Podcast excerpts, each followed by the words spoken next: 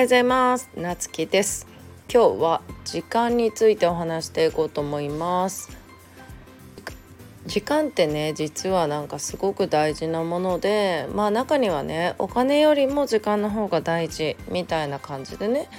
言われる方もいらっしゃるしまああのそう考えてみれば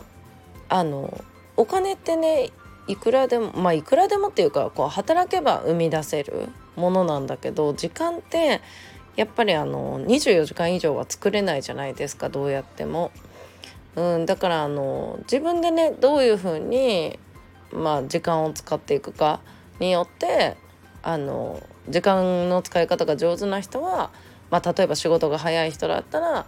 ね、普通の人が1時間で終わるところを30分で終わるとかねまあそういう感じじゃないですか。だけどやっぱり忙しい人になればなるほどね時間の方がやっぱり重要になってくるんででなんか今あのオンラインとかでね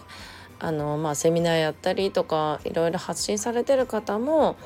時間を生み出したいっていうことでねされてる方も非常に多いと思うんよね。でまあやっぱりオンラインまあ例えばね普通のリアルセミナーだったらまあその移動してそこでね場所借りて開催してって感じだけどまあオンラインだったらね Zoom 立ち上げてまあその何百人とか何十人とかでもできるじゃないですか。でそういう時間を生む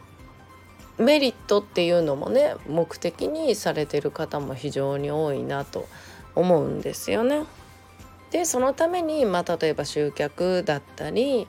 まあそういうセミナーだったりその仕組み化していくっていうことがね非常に重要になっていくんじゃないかなっていうその仕組み化っていうか自動化とかねあの自動で集客してまあ電子書籍なんかもまあ私プロデュースしてるんで電子書籍なんかもまあ集客ツールとしてうちはおすすめしてるんだけど電子書籍読んでまあその人がねそこのリンクに登録してくれて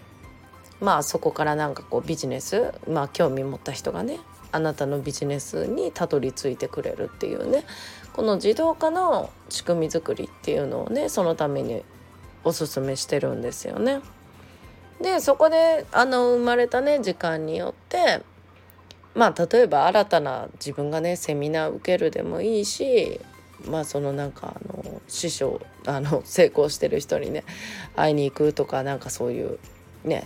著者さんに会いに行くとかねそういう時間に学びの時間に使える？っていう時間の使い方ができるっていうメリットがね非常に大きいんじゃないかなって思ってます。ということでね今日は時間の使い方についてお話ししました。それではまたお会いしましょう。